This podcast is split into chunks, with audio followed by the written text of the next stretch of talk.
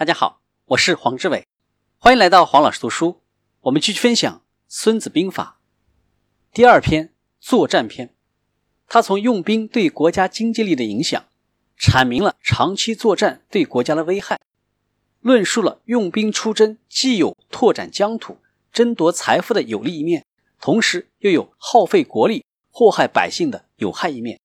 指出因粮于敌，胜敌而易强的战略原则。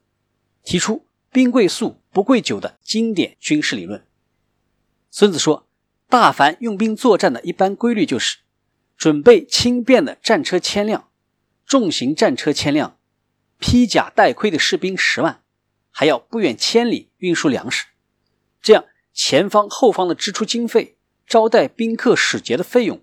作战器材的准备、车辆盔甲的补给，每天要开支千金。”然后十万军队才能出动，在这种情况下，用兵作战就要求速胜，旷日持久就会使军队疲惫、锐气挫伤，攻城就会使兵力消耗，让军队长期在野外作战就会使国家的财政困难。如果军队疲惫、士气挫伤、兵力穷尽、财力枯竭，那么诸侯列国就会趁着你的危机而起兵进攻，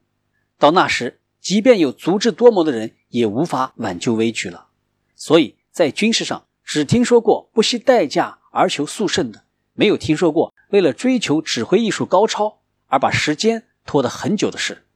战争久拖不决而对国家有利是不会有的事情。所以，不完全了解用兵危害的人，就不能够完全了解用兵的有利方面。善于用兵的人，兵源不征集两次，粮草不运输三回。军需自国内取用，粮草就在敌国征集，所以军队的粮草就可以保证充足了。国家之所以因军队出动而贫穷，就是由于远途运输，远途运输就会使百姓贫困。在军队集中的地方，货物就要涨价，货物涨价就会使百姓钱财耗尽，钱财耗尽就必然导致加重赋役，国力耗尽，财富枯竭，国内家家空虚。百姓的财产就要耗去十分之七，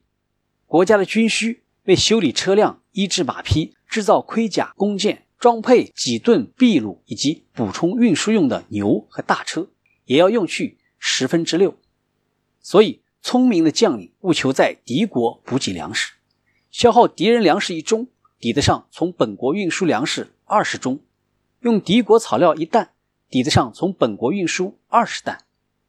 要使军队勇敢杀敌，就要善于激励部队；要使军队勇于夺取敌人的物资，就要善于奖赏士兵。因此，在车战中，凡缴获战车十辆以上的，就奖励首先夺得战车的人，并且把车上敌人的旗帜换成自己的旗帜，和自己的战车夹杂起来使用。对俘虏要善待和保证供给，这就是所谓战胜敌人而使自己强大的道理。因此。用兵作战，贵在速胜，不易旷日持久。所以，懂得用兵的将领是掌握人民生死命运的人，是国家安危的主宰。今天的分享就是这样，请关注黄老师读书，我们下期见。